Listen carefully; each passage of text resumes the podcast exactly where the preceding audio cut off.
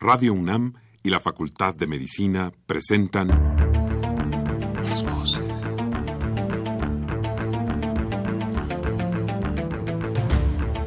Voces. Las voces. Las voces. Voces. Las voces de la salud. Reflexión y análisis de las ciencias médicas. Acompáñenos.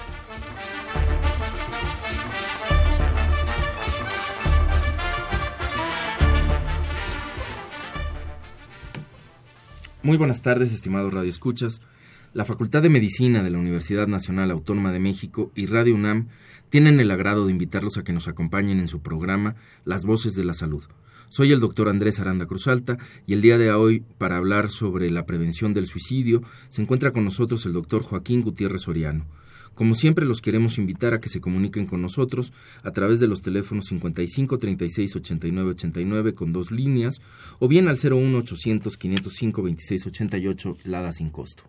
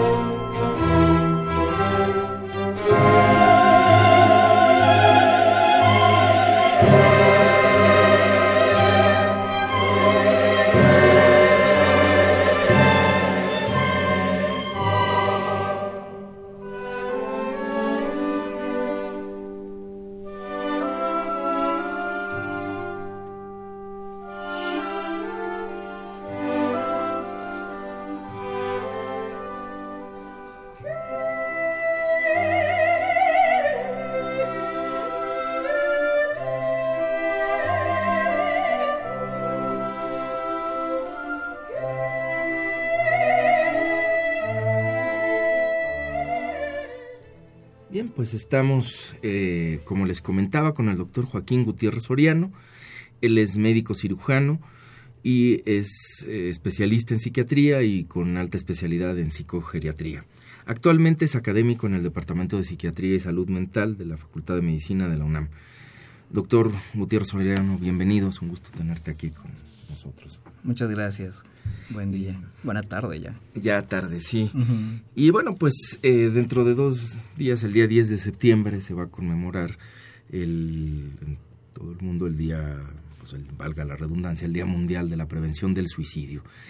Yo quisiera eh, que comenzáramos, eh, pues, si nos quisieras decir, ¿por qué es importante pensar, nada más la importancia del tema, ¿no? ¿Por qué es importante pensar en la prevención del suicidio? ¿Qué qué tanto impacta el suicidio a, las, a nuestras sociedades, tanto en el caso de la sociedad mexicana como en comparación de esta con el, eh, con el resto del mundo, ¿no? Más o menos alguna idea general que nos ubique a los a quienes nos escuchan.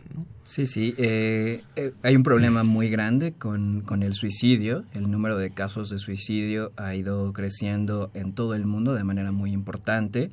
Eh, normalmente se menciona que cada una persona se suicida cada 40 segundos en el mundo.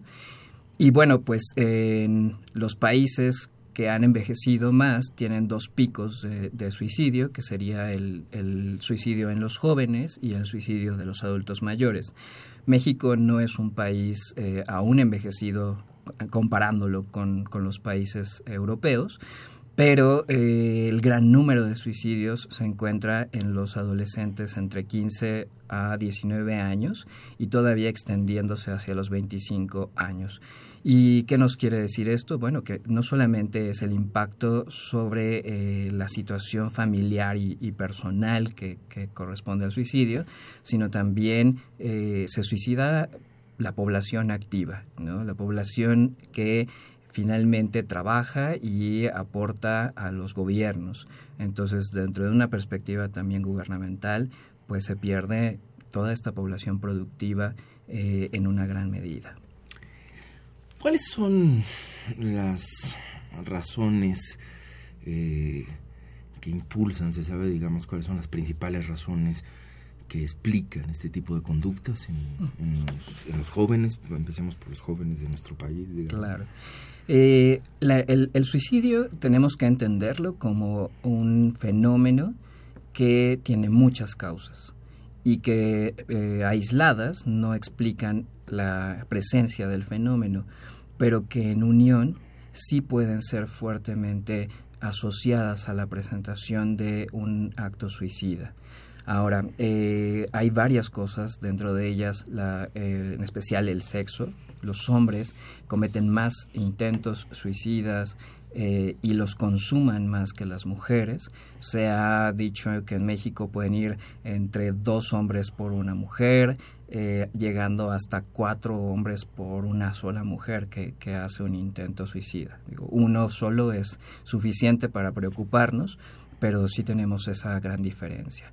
Otra de las cosas que también ocurren en este sentido es, eh, se ha visto los niveles económicos, los niveles económicos bajos también tienen una relación con el suicidio.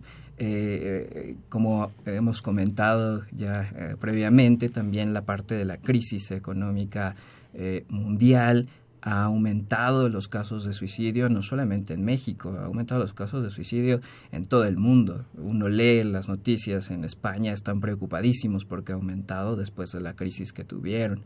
Entonces la parte económica también tiene una, una situación importante. Ahora, la, la otra situación sería esta, si esta, eh, este efecto de perder trabajos.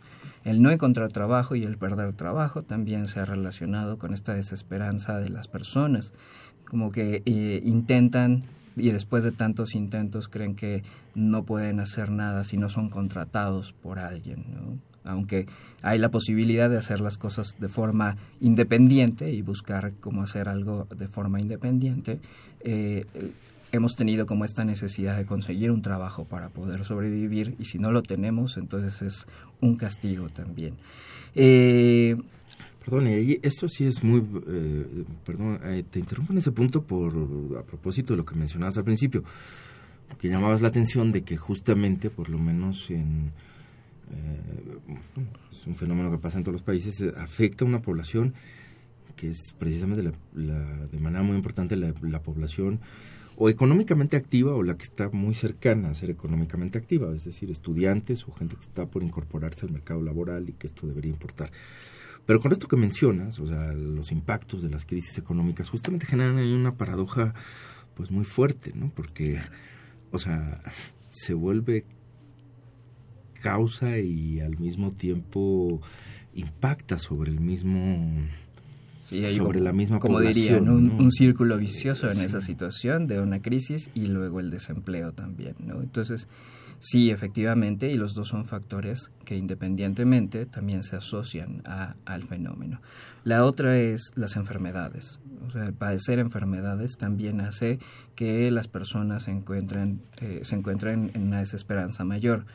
Por ejemplo, eh, pensando en un chico que tuviera diabetes a los 14 años, eh, probablemente, aún a pesar del, avance de la medicina para poderle ayudar, eh, se encuentra en una desventaja con relación a, sus compañeros. Y, y, bueno, pues la violencia intrafamiliar juega un papel también fundamental en los casos de suicidio. Y la violencia, pues sabemos que no solamente se refiere al hecho de golpear al otro, ¿no? También se refiere a la violencia psicológica, al hecho de insultar, de criticar y hasta sobreproteger a los otros.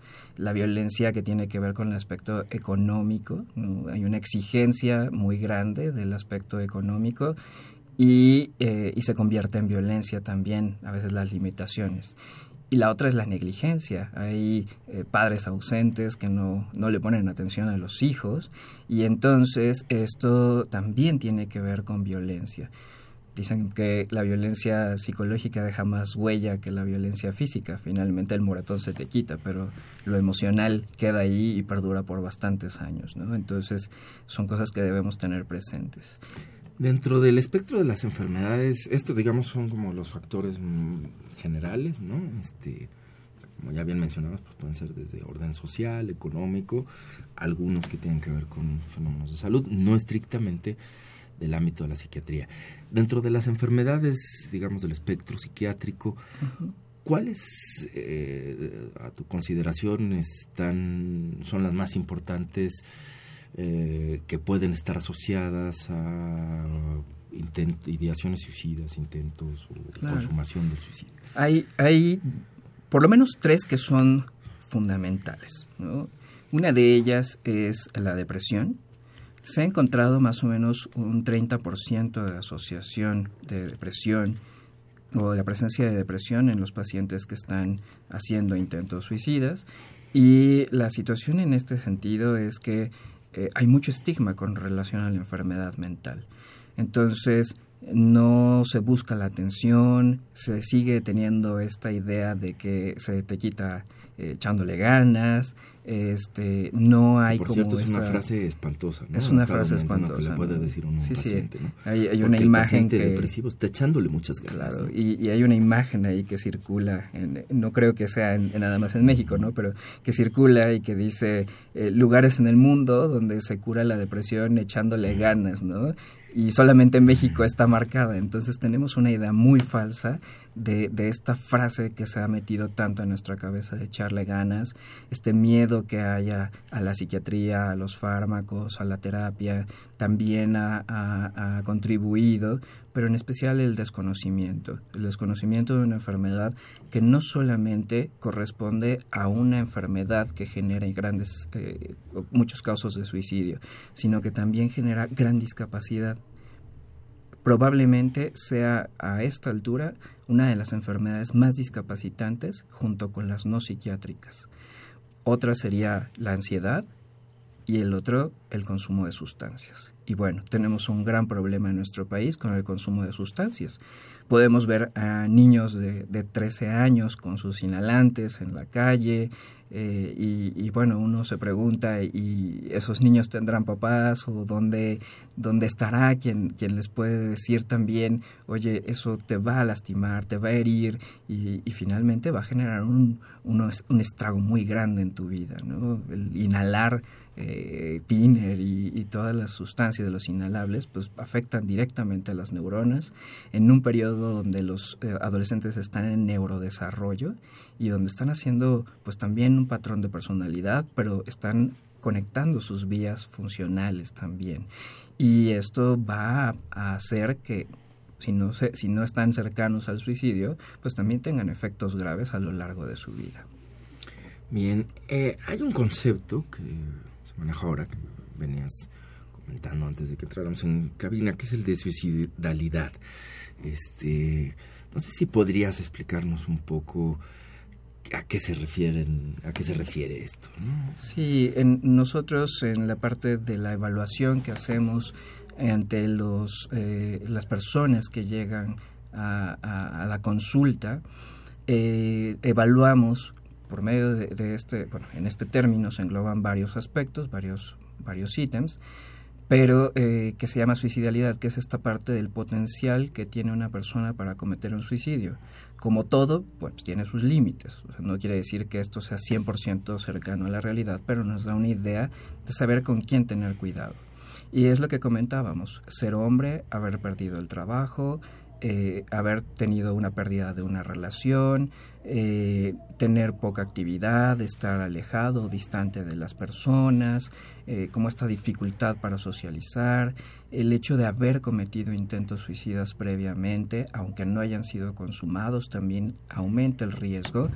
El consumo de sustancias como el alcohol, que es una de las más consumidas en nuestro país, y la situación de, eh, de tener un plan estructurado acerca de cometer suicidio. Eso nos aumenta de en gran medida la suicidalidad, entre otros factores que también podrían estar relacionados.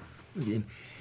Ahora, cuando se habla de, de, o cuando hablamos de suicidio, hay algunos conceptos que siempre se vierten en la plática y que me gustaría que retomáramos, quizás para explicarle un poco al público y, y, explicarnos y aclararnos cuando todo esto entra en el terreno patológico, no pueden ser datos que sí apunten que son algunos que ya mencioné, ¿no? Por ejemplo, la ideación suicida, este, el intento suicida, que ya también salieron aquí en la conversación. Pero yo comenzaría por la ideación suicida. ¿Qué se entiende por ideación suicida y cómo se distingue, digamos, de si es que hay una distinción o no, tú ya lo aclararás. Eh, digamos, del hecho de decir, bueno, veo, yo qué sé, leo un libro, veo una película que trata el tema o lo que sea, y tal vez existencialmente me pregunto sobre la posibilidad que podría tener o no. O sea, es normal que uno se, en algún momento de la vida diga, bueno, ¿por qué razón me vendría la idea de pensar en el suicidio? Y si sí es normal, eh, ¿cuándo deja de serlo? ¿Cuándo empezamos a hablar de ideación suicida? ¿Y cuándo esto puede empezar, digamos, ya a tener un tinte patológico? Sí, eh, generalmente eh, los, los, seres humanos tenemos esta capacidad de hacer una proyección hacia el futuro, pero también de imaginarnos en ciertas situaciones. Entonces, eh, tenemos que debemos tener en cuenta que hay enfermedades, por ejemplo la ansiedad, donde tienen un miedo a morir. No es que quieran morirse, sino que tienen un temor muy grande a poder morir. Pero de ahí también vienen otras cosas, no de la ansiedad, sino del funcionamiento mental donde uno puede tener a veces eh, fantasías de, muerte o fantasías que pueden llegar a, ser suicidas, ¿no? Imaginarse en una condición donde podría estarse matando. Hay personas que dicen, no, me, me espanto nada más de pensar en esa situación. Entonces tratan y hacen un esfuerzo por, por quitar la idea de la cabeza. Sin embargo, cuando la persona eh, empieza ya con un problema, la idea comienza a ser persistente dentro de su mente y puede ser plausible para, para poder solucionar lo que le está ocurriendo en ese momento. O sea, se puede llegar a realizar en algún momento. Entonces, eh, empiezan a tener ya ideas suicidas que al principio podrían ser no estructuradas. No estructuradas es no tengo un plan, solo pienso en que me puedo matar y lo voy a hacer a lo mejor de tal o cual manera, ¿no? pero no estoy seguro de que lo vaya a hacer y no estoy seguro de qué manera lo haría y no estoy seguro, como esta duda, ¿no? La duda eh, juega un papel importante. Pero cuando la duda se va, cuando la, persona entonces ya tiene, ya fue a comprar la soga, o ya fue a comprar el, la sustancia, o ya fue a comprar el arma, o ya fue a comprar, entonces, y ya tiene un plan de este día se va mi familia, esta, a esta hora lo voy a realizar, tal, eso ya es un plan estructurado. Y entonces hay que ser súper cuidadosos con los planes estructurados porque solamente falta que las condiciones estén en conjunto para que la persona realice el, acto suicida. Y, eh, y, bueno, ya que la persona eh, comete, bueno, en, este acto de cometer un suicidio, también hay algo que se llaman gestos.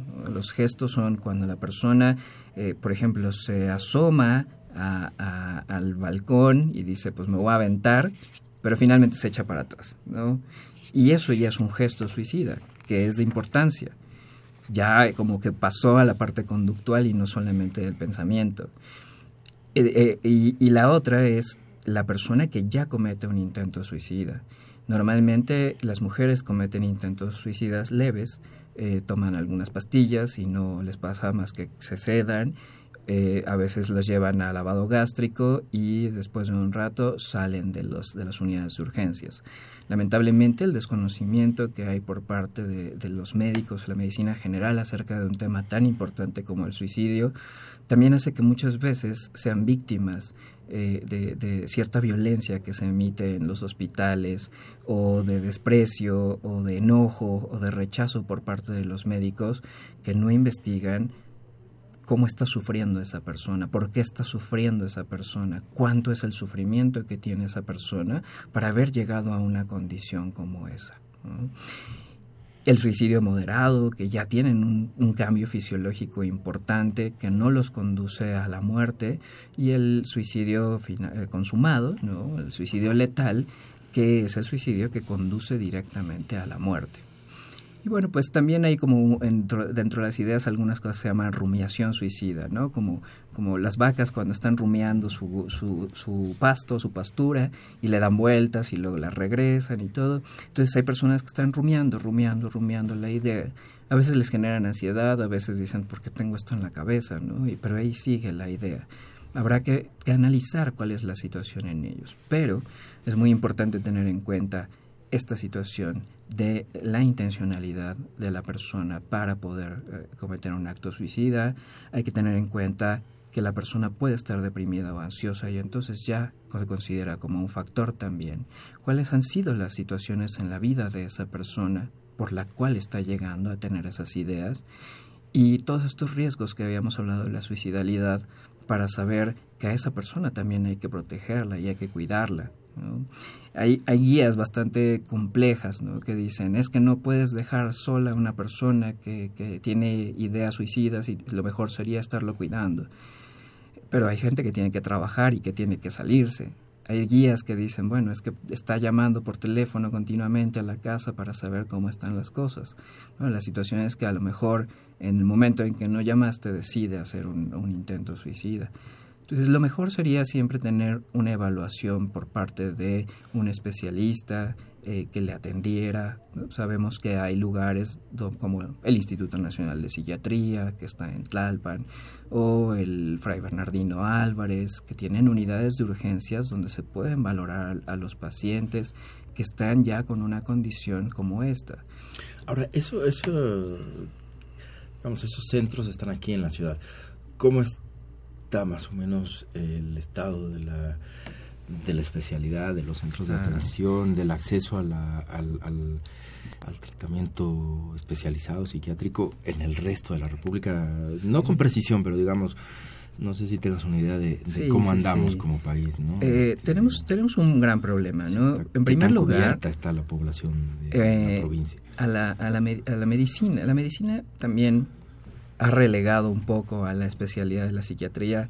Hasta yo creo que estuvo ahí el, doctor Juan Ramón de la Fuente eh, como rector y, que la OMS además eh, sacó este término de no hay salud sin salud mental cuando se empieza a dar fuerza a lo que el doctor eh, Ramón de la Fuente, el padre, dijo hay que ponerle atención a, este aspecto. Digo, el, libro de, de, Ramón de la Fuente, que las primeras ediciones del cincuenta y tantos o sesenta y tantos, este, tienen ya el tema de suicidio dentro de, dentro de sus capítulos.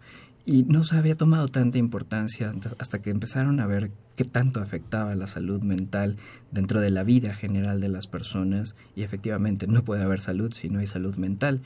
Y en, México tenemos un cierto distanciamiento de los, de los médicos que les interesa también dedicarse a la salud mental tenemos muy pocos especialistas en México, si bien tendremos unos 4.000 para todo el país y la mayor parte concentrados en la Ciudad de México. Sin embargo, con las oportunidades que ha habido ya en otros estados de crecimiento, pues muchos de ellos deciden no quedarse en la Ciudad de México y migrar a sus sitios de origen o si eran de aquí, migrar a otras partes. Y eh, sin embargo sigue siendo, eh, sigue siendo una necesidad el tener eh, más, más, más personas especializadas en esto. Y la otra situación... perdón, pero digo nada más para redondear y enlazarlo con algo que comentabas hace un rato, porque cuando hacías la crítica un poco hacia los que no somos especialistas, pero sí, es que esto es una realidad, lo que tú mencionabas, y a mí me tocó verlo, vivirlo en la vida hospitalaria muchas veces, ¿no? Llegaba un paciente sea, la formación, no solo la necesidad de especialistas, inclusive muchas veces dentro de los hospitales, o la misma formación que tenemos otros médicos y eh, en torno a la especialidad, ¿no? Llegaba un paciente que ha hecho un intento suicida y como comentabas hace un rato, pues a veces no se hacen, al contrario, ¿no? Se le regaña, o sea, se le saca de la situación de urgencia, ¿no? Este servicio de urgencia se le hace lavado gástrico, lo que proceda, dependiendo de cómo haya sido el intento, o se atienden las heridas o lo que sea pero al final se le regaña, ¿no? Lo cual, igual que el le ganas, pues en realidad más que ayudar en algo, lo que quizás deberíamos de entender es que esto complica más la situación, ¿no? Sí. Hay, hay, hay, un, hay en Estados Unidos, por ejemplo, uno de los puntos que dicen principalmente es no generar culpa, porque la situación de, la, de generar culpa puede conducir a las personas también a encontrar esta, esta situación como cometí un error y entonces ahora sí tengo que acabar con mi vida porque lo único que hago es cometer errores. Y entonces, efectivamente, lo que hay que hacer es acercarse a la gente, saber qué siente, por qué está así, platicar con ellos. Y es muy importante que la familia se acerque a platicar con, con los adolescentes y les pregunte. Es más, eh, hay estudios que se han hecho y que dicen ¿Qué pasa si nosotros les preguntamos directa y abiertamente a los adolescentes si se quieren suicidar o quieren acabar con su vida? aumenta el pensamiento del adolescente ante el hecho de decir, bueno, tengo una oportunidad en el suicidio, o podemos captar la mayor parte de los casos que no se están captando. Y lo que encuentran es que entre más se pregunte, más posibilidades hay de encontrar aquellas personas que están en riesgo de cometer un intento suicida. No hay que eh, despreciar esta situación, que, que, una persona diga me quiero matar. A esa persona también hay que, hay que escucharla, porque si se quiere matar es por algo. A veces eh, se tiene esta idea de, ay, pues si se quisiera morir ya lo hubiera hecho, hecho y no lo está diciendo. Pero el problema es que en algún momento lo hace. Entonces, si lo está diciendo es por algo, se requiere ser evaluado. Eh, por otro lado, afortunadamente, por ejemplo, hay ya más hospitales que atienden la parte psiquiátrica, que atienden esta esfera psiquiátrica del, ser humano. Y en el Estado de México están eh, los centros de alta especialidad donde ya hay psiquiatría, están los ISAME, eh, en los estados también por lo menos en las capitales de los estados, tienen hospitales psiquiátricos, algunos de ellos ya cuentan con internamiento, algunos eh, no necesariamente tienen que ser esos centros psiquiátricos, hay clínicas también especializadas en salud mental, con, a veces con su psiquiatra, su psicólogo y su trabajadora social psiquiátrica o trabajadora social general, pero que lo que hacen es esto, ¿no? llevar la salud mental a la población que, que pues desde hace mucho tiempo también era el, punto, llevar la salud mental hacia las poblaciones y que se ha retomado como algo muy novedoso, pero que probablemente tiene más de 60 años ya la idea de, de llevar salud mental a la población. Y la otra es que pues, la población también, aun a pesar de tener salud, la salud mental a su alcance, no acuden.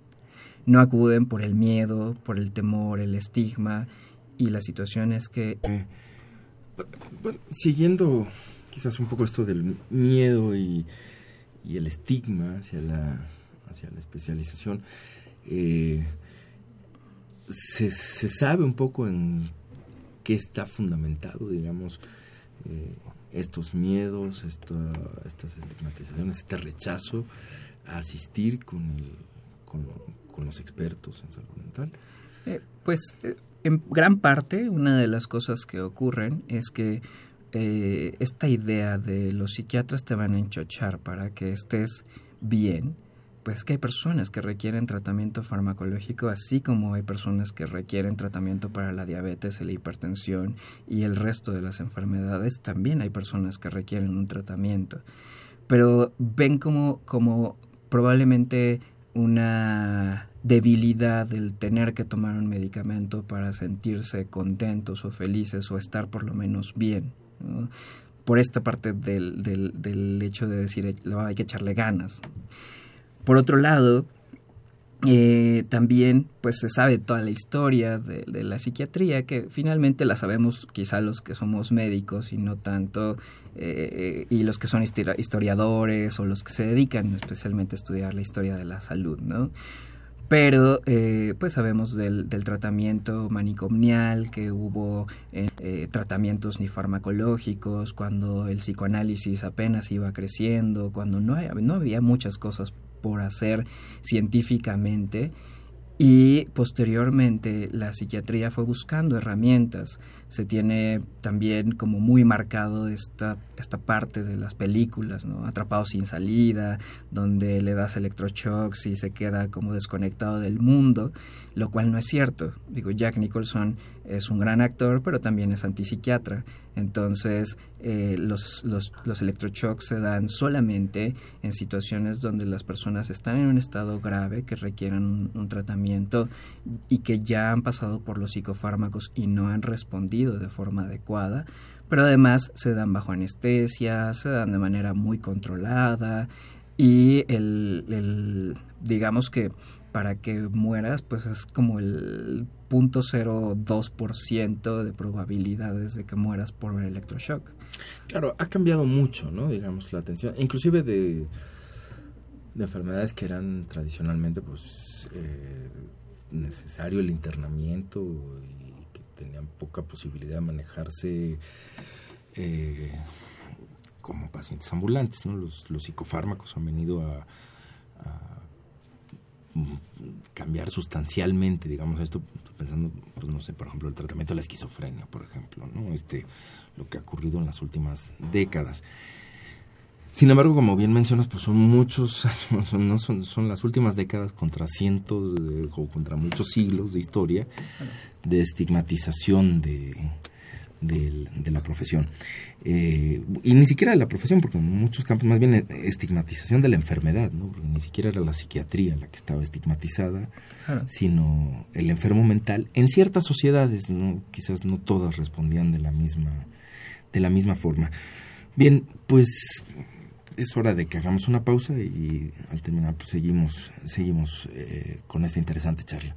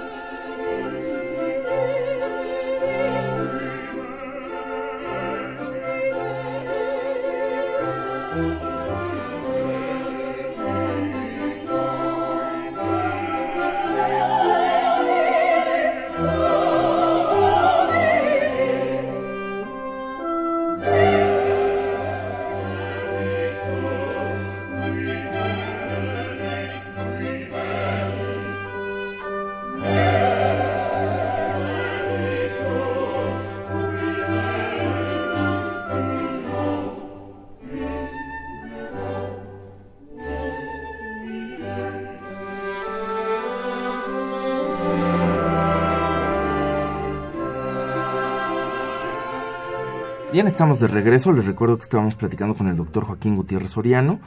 Él es eh, psiquiatra con alta especialidad en psicogeriatría eh, y es profesor de, y académico del Departamento de Psiquiatría y Salud Mental de la Facultad de Medicina de la UNAM. Estamos hablando, a propósito de que en un par de días se celebrará el Día Mundial de la Prevención del Suicidio, pues sobre este tema.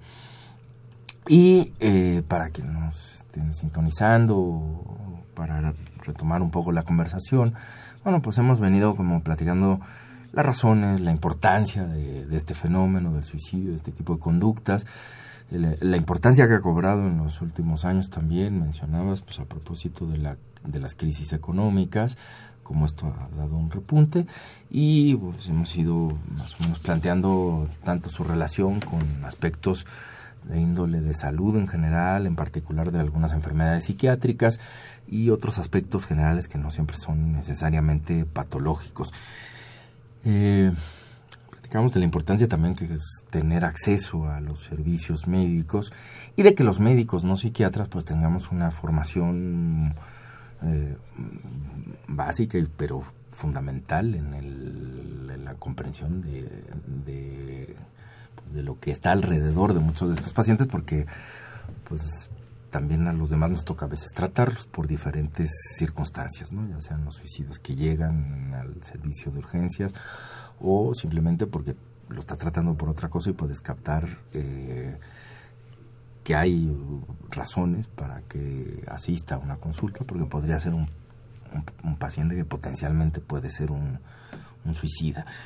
Eh, Quisiera, creo que lo hemos platicado muy bien desde el ámbito, pues vamos, un poco desde la perspectiva muy clara de un especialista, pero quisiera que hiciéramos un esfuerzo en este momento como para ponernos un poco del lado de nuestros radioescuchas, de decir, este, bueno, a ver, sí, pero yo como me doy cuenta, este, en la casa yo que no, o sea, me parece que va a ser muy difícil, por ejemplo, mencionabas cuando hay un plan de un proyecto ya de suicidio como muy estructurado, pues que eso es muy grave. Me parece a mí, a lo mejor estoy equivocado y si es así me corriges, pero en términos generales alguien que ha estructurado todo un plan para suicidarse, es poco probable que lo dé a conocer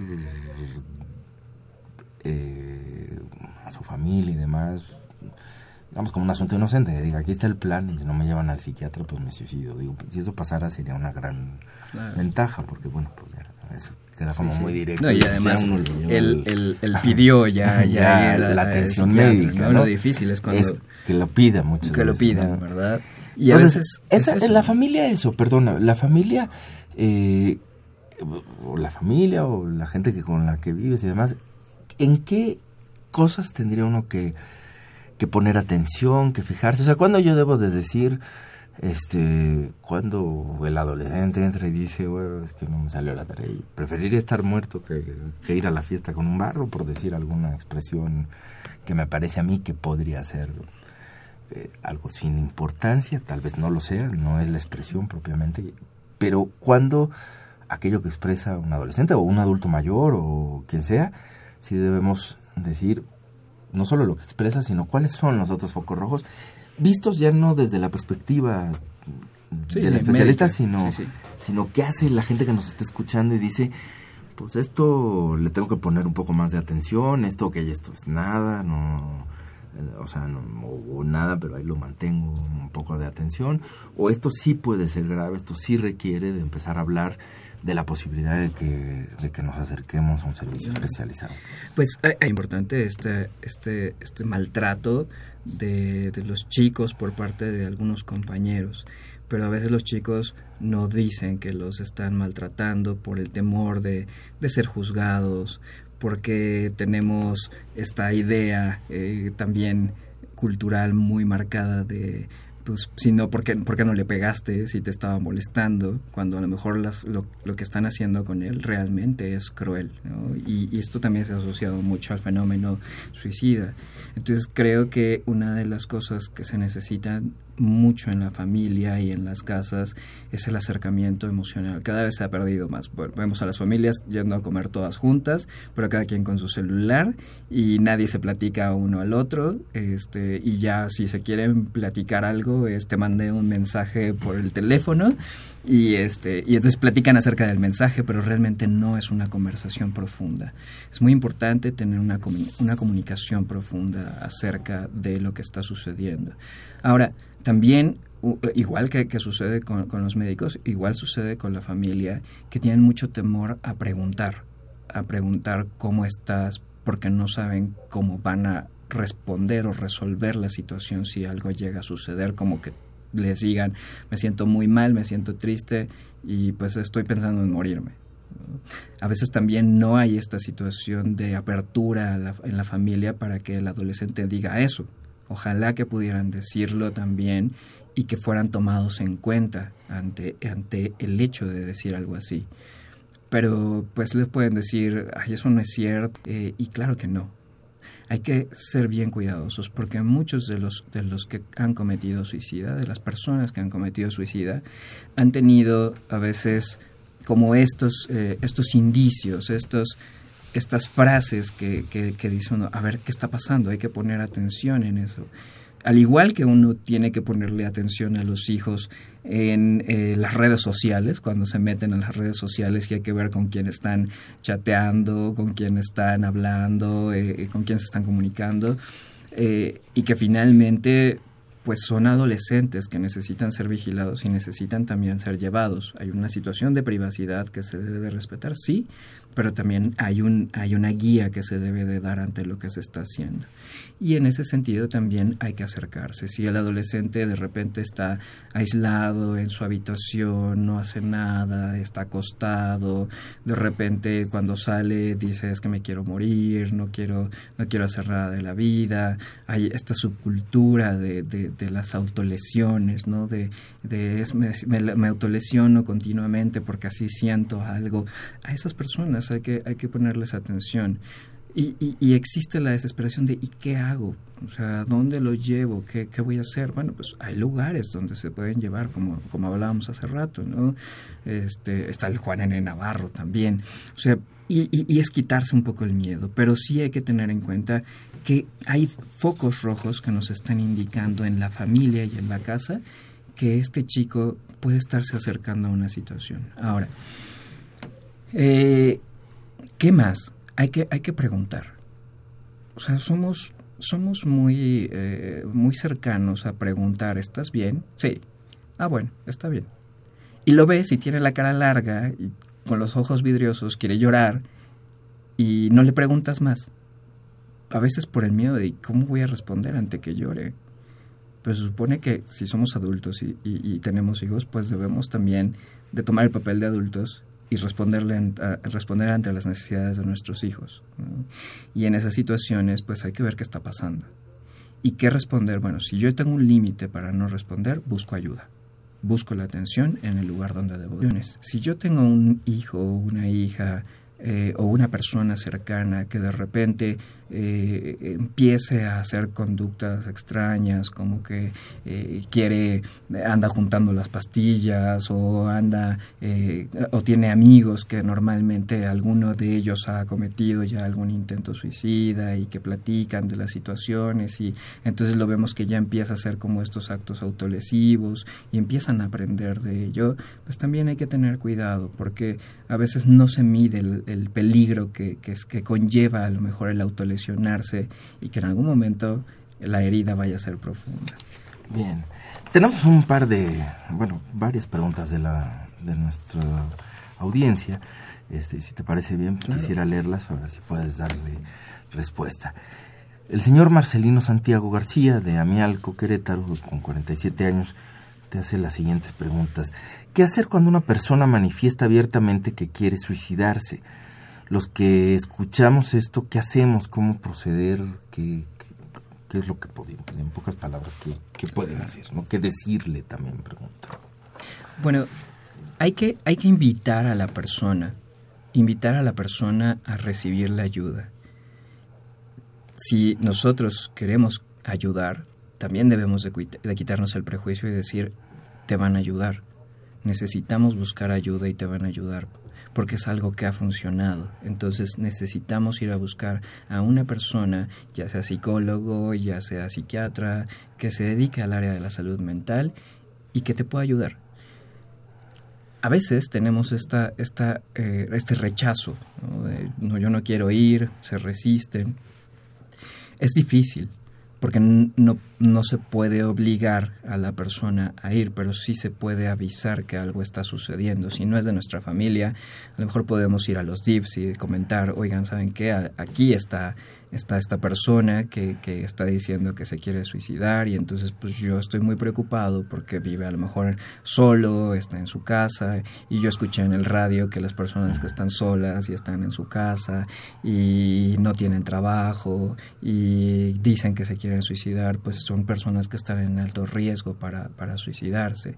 Y entonces, eh, dependiendo de la estructura que tenga cada una de estas instituciones, podrá orientarles también a, a saber qué hacer. Ahora, que invitas a esto un poco y, lo, eh, puedo hacerte esta pregunta, pues un poco para luchar contra esta estigmatización, estas cosas. Ok, eh, alguien que nos esté escuchando dice, bueno, conozco este caso, yo voy, me acerco al DIF, al hospital, al servicio, conozco este caso y yo creo que a veces tampoco se acercará uno pensando, bueno, si voy y digo, ¿y qué le va a pasar al otro? Entonces, ¿Cómo va a proceder más o menos, eh, o sea, en términos generales? Si uno va y hace esto, ¿qué es lo que va a ocurrir? ¿Qué, hace el DIF realmente, por, por poner un ejemplo? ¿Qué procede? Ya que una tú vas y dices, mi vecino, mi compañero de escuela, esto, estoy preocupado por estas razones. ¿Qué es lo que procede? Y esto te lo pregunto pues para que podamos tranquilizar a la gente y que entienda justamente qué va a ocurrir después, ¿no? No que no va a ser estas películas a las que hacía referencia hace un rato. hay, hay, una situación que, a la que nos enfrentamos eh, y tiene que ver un poco con, con, relación a la institucionalización. Es decir, yo trabajo a mis horas en donde me corresponde y quizá no hago más por, por ello. Hay personas más conscientes acerca de esas situaciones. Hay, por ejemplo, personas que pueden ir directamente a, visitar a, esta persona a su casa y pueden buscarle. Podemos también encontrar el rechazo de la institución, lamentablemente, y es algo que debemos de tener en mente, porque debemos tener opciones, es decir, tenemos esta institución, pero también está esta otra y tenemos esta otra.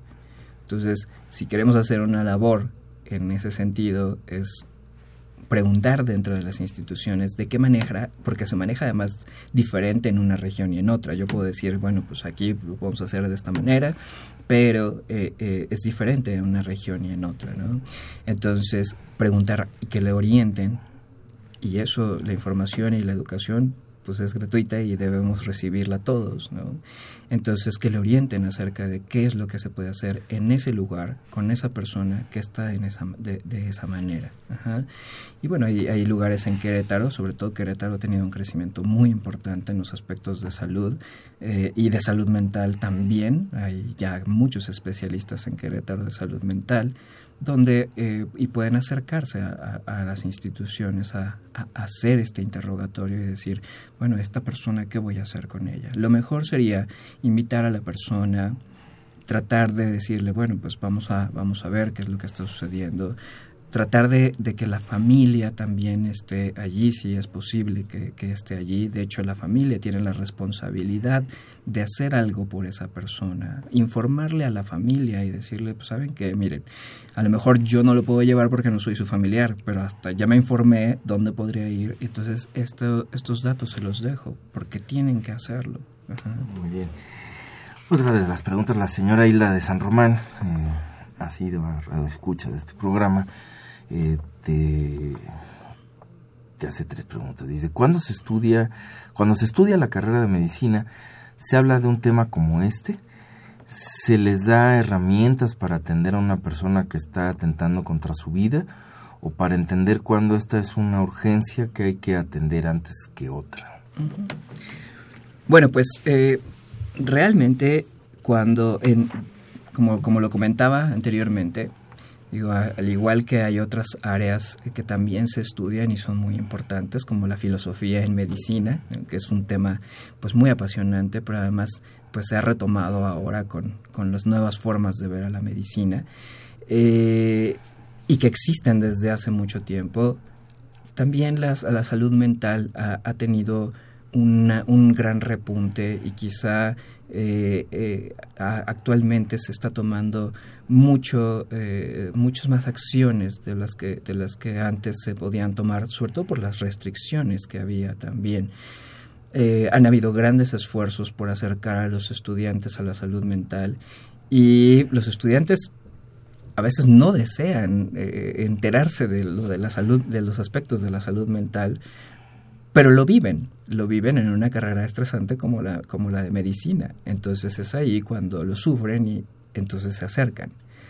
Y en estas situaciones eh, los programas cada vez son más amplios para salud mental, cada vez se les acerca más a saber qué es una depresión, de qué forma se trata, eh, a, tratar de quitar esta, esta parte de tratar a la depresión con complejo B, este, que, que ha sido, y clonazepam, que ha sido como lo que normalmente se ha hecho por desconocimiento en especial, eh, y, y, darles las, las herramientas pues más básicas, como en toda la medicina, no podemos ser eh, especialistas de todo, podemos saber de las cosas, podemos identificarlas. Cuando salen de nuestras manos como médicos, pues tenemos que saber referir a las personas, pero sí se ha hecho ahora, sobre todo en la Facultad de Medicina, un, una gran labor por acercar a los estudiantes a, a, esta, a esta situación de la salud mental darle como una nueva visión de una necesidad. Y, y como comento, muy favorecido por eh, este aviso de la OMS, que hasta hay como una, eh, una necesidad entre países de fortalecer la salud mental en los que están en la, de los países que están dentro de la OMS. ¿no? Eh, bien, pues nos hemos centrado porque, como explicabas desde el principio, en nuestro país fundamentalmente es mucho más importante el, digamos, el fenómeno del suicidio en los adolescentes, en los jóvenes, pero no por eso queda excluido, porque no somos, a diferencia de países como Suiza o Suecia, etcétera, no somos países especialmente envejecidos si se compara con aquellos países. Pero eso no implica que el suicidio en los adultos mayores no exista en México y que no sea también importante. Yo quisiera este, si estás de acuerdo, que platicáramos un poco, o sea, ya le dedicamos como buena parte a esto que es muy importante, pero y que aunque no sean dentro de las poblaciones económicamente activas, pues este yo creo que también merece dedicarle por lo menos un, rato a hablar. ¿Cómo se diferencia? Digamos, hay, hay, eh, hay diferencias en cuanto a las motivaciones, en cuanto a las razones por las que un adulto mayor eh, decide o comienza a pensar en el suicidio en relación con un adolescente. ¿Cuáles son estas? ¿Cuáles son las características propias del suicidio en el adulto mayor? Eh, digo, aquí, aquí me gustaría hablar un poco. Isaac Asimov eh, hizo dentro de sus predicciones una que decía, la psiquiatría será la especialidad del futuro porque la tecnología nos nos distanciará de las personas y entonces estaremos solos. La tecnología nos ha distanciado de la comunicación que tenemos persona a persona, pero también hay una, hay una situación, y la psiquiatría pues hasta ahorita eh, no ha sido todavía la especialidad del futuro, probablemente vayamos para allá. Pero la situación aquí es que eh, cuando hablamos de adultos mayores el tema es bien complejo. Porque, porque los adultos mayores en nuestro país están en una desventaja muy grande. Más o menos un 70, 77, 80% de los adultos mayores no cuentan con una pensión, es decir, no tienen un ingreso. Eh, las oportunidades de conseguir un trabajo siendo adulto mayor son mínimas. Eh, las enfermedades que, surgen siendo adulto mayor son muchísimas. Y la situación no quiere decir que todos los adultos mayores estén enfermos, porque caeríamos en el término del viejismo. Pero sí las enfermedades que aquejan a los adultos mayores son más que en la juventud y sobre todo crónico-degenerativas, que requieren un tratamiento farmacológico de más de un medicamento eh, por largo tiempo, que es muy costoso y que pues si no tienen dinero, ¿de dónde lo van a sacar? La familia ha cambiado, la estructura familiar ha cambiado y ahora los adultos mayores, muchos de ellos viven solos a diferencia de lo que era antes, que estaba el adulto mayor y tenía una propiedad enorme y toda la familia vivía ahí y entonces siempre iban a comer con la mamá los fines de semana y pues resulta que ahora por las necesidades también del trabajo pues no hay cercanía con ellos. Y, esto pues los, los, hace propensos también a, enfermedades mentales como la depresión, hablando de que la, depresión no solamente es biológica, sino tiene un componente psicosocial y cultural bastante amplio. Y, la, y, el otro, y el otro aspecto en este sentido es las demencias. Eh, con el envejecimiento, nosotros no estamos tan envejecidos como Europa, como les comentaba en un inicio, pero eh, sí estamos envejeciendo. Cada vez vamos a ser más viejos.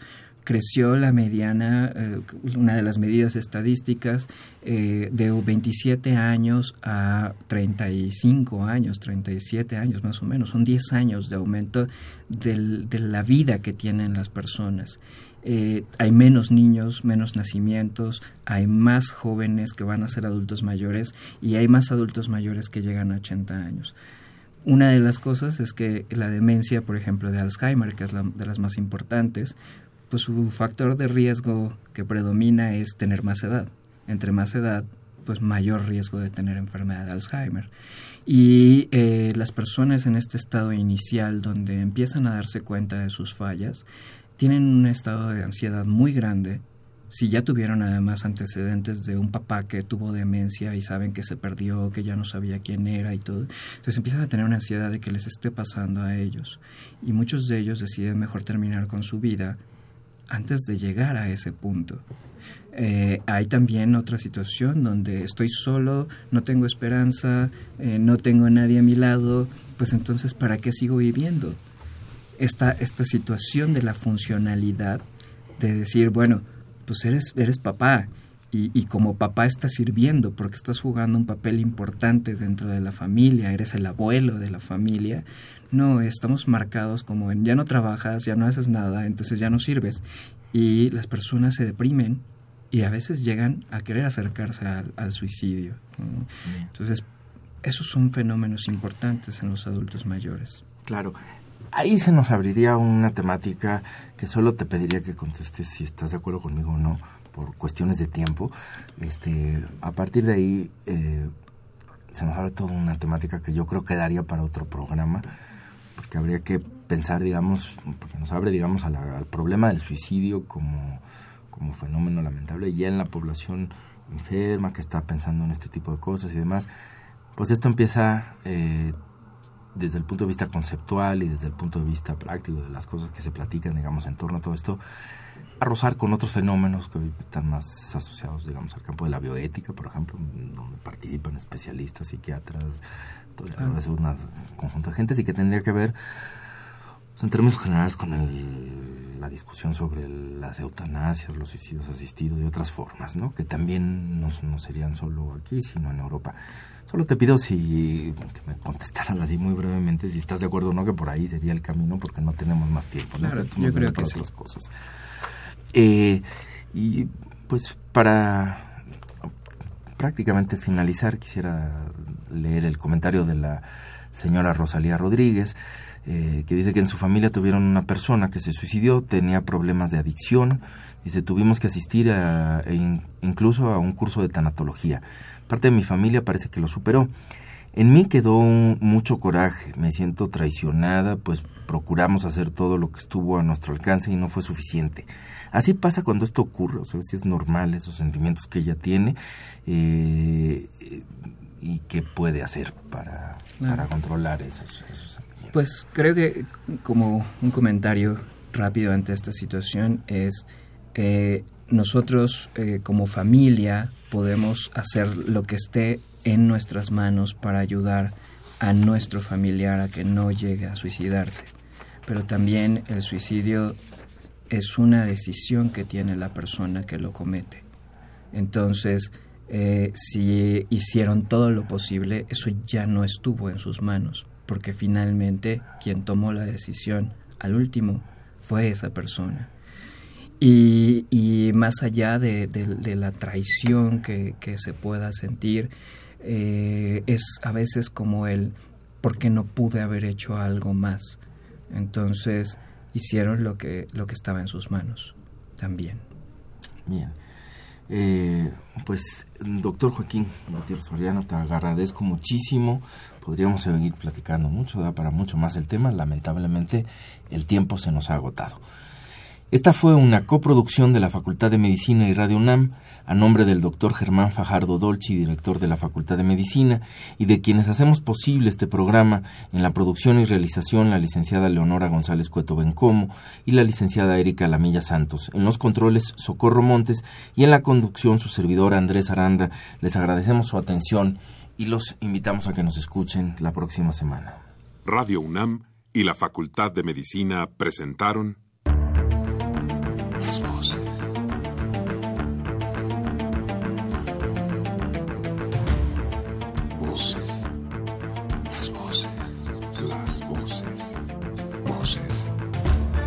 Las voces de la salud. Reflexión y análisis de las ciencias médicas.